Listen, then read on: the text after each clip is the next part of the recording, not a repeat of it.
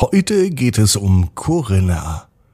Corinna hat einen neuen Schal geschenkt bekommen, den will sie unbedingt ausführen. Wie sie damit in eine Feenwelt kommt, das erfahrt ihr jetzt. Ab ins Bett, ab ins Bett, ab ins Bett, ab ins Bett. Der Kinderpodcast. Hier ist euer Lieblingspodcast. Hier ist Ab ins Bett heute mit der 895. Gute Nacht Geschichte. Ich bin Marco und ich freue mich gemeinsam mit euch in diese neue Woche, in diesen ersten Montagabend zu starten. Seid ihr bereit? Na, dann kommt aber wie immer noch das Recken und das Strecken. Also nehmt die Arme und die Beine, die Hände und die Füße und reckt und streckt alles so weit weg vom Körper, wie es nur geht. Oh, macht euch ganz, ganz lang und spannt jeden Muskel im Körper an. Und wenn ihr das gemacht habt, dann Lasst euch einfach ins Bett hinein plumpsen und sucht euch da eine ganz bequeme Position. Und, und heute am Montagabend findet ihr die bequemste Position, die es überhaupt bei euch im Bett gibt. Hier ist die 895. Gute Nacht Geschichte für Montag, den 6. Februar. Corinna und der lange Schal. Corinna die ist ein ganz normales Mädchen und es ist ein ganz normaler Montag. Es kann sogar der heutige Montag sein. Corinna hat einen neuen Schal bekommen. Er ist wunderschön und lila. Mama hat ihn heute vom Einkaufen mitgebracht. Der Schal ist so lang, dass er bis zum Boden reicht, selbst wenn Corinna ihn um ihre Schultern legt. Und so ein Schal, na, der möchte auch getragen werden. Das bringt doch nichts, wenn der einfach nur so rumliegt und er war noch gar nicht draußen, außer als Mama ihn nach Hause gebracht hat. Corinna beschließt, den Schal auszuführen. Sie wollte ihm gern die Stadt zeigen. Also zieht sie sich an, legt den langen Schal um sich und sie geht in die Innenstadt. Da besucht sie ein paar Geschäfte.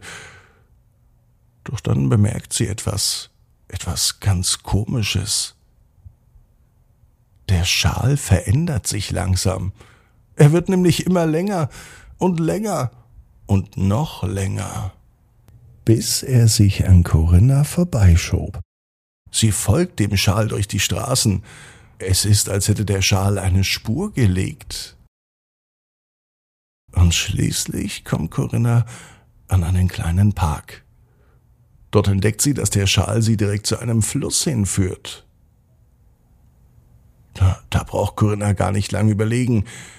Sie sucht sich eine sichere Stelle und überquert den Fluss. Dann nimmt sie wieder die Route des Schals auf. Der führt sie zu einer Höhle hinter dem Park. Die hat sie noch nie gesehen, obwohl sie hier in diesem Park schon seit Jahren spielt. Aber die Höhle, die ist neu. In der Höhle entdeckt Corinna eine kleine Welt. Keine Menschenwelt, sondern eine Welt, die sie niemals für möglich gehalten hätte. Eine Welt voller kleiner Feen. Die Feen freuen sich, dass Corinna kommt. Sie laden sie gleich ein zu bleiben und sie möchten mit ihr Abenteuer erleben. Corinna, die sagt ja und sie verbringt den Rest des Tages bei den Feen. Gemeinsam singen sie Lieder und sie tanzen.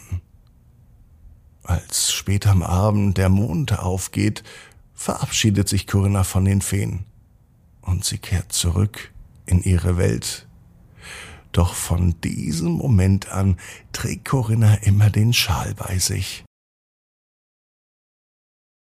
Denn der Schal erinnert sie immer an ein unglaubliches Abenteuer mit den Feen in der Höhle, in der eigenen Feenwelt. Corinna weiß, dass es gut ist, diesen Schal zu haben. Immer wieder, wenn sie ein Abenteuer sucht, dann folgt sie einfach dem Schal oder sie geht in die Höhle zu den Feen. Corinna weiß genau wie du. Jeder Traum kann in Erfüllung gehen, du musst nur ganz fest dran glauben. Und jetzt heißt's, ab ins Bett. träum was Schönes. Bis morgen, 18 Uhr. Ab ins Bett.net. Gute Nacht. Morgen gibt es die Geschichte Andi und das ferne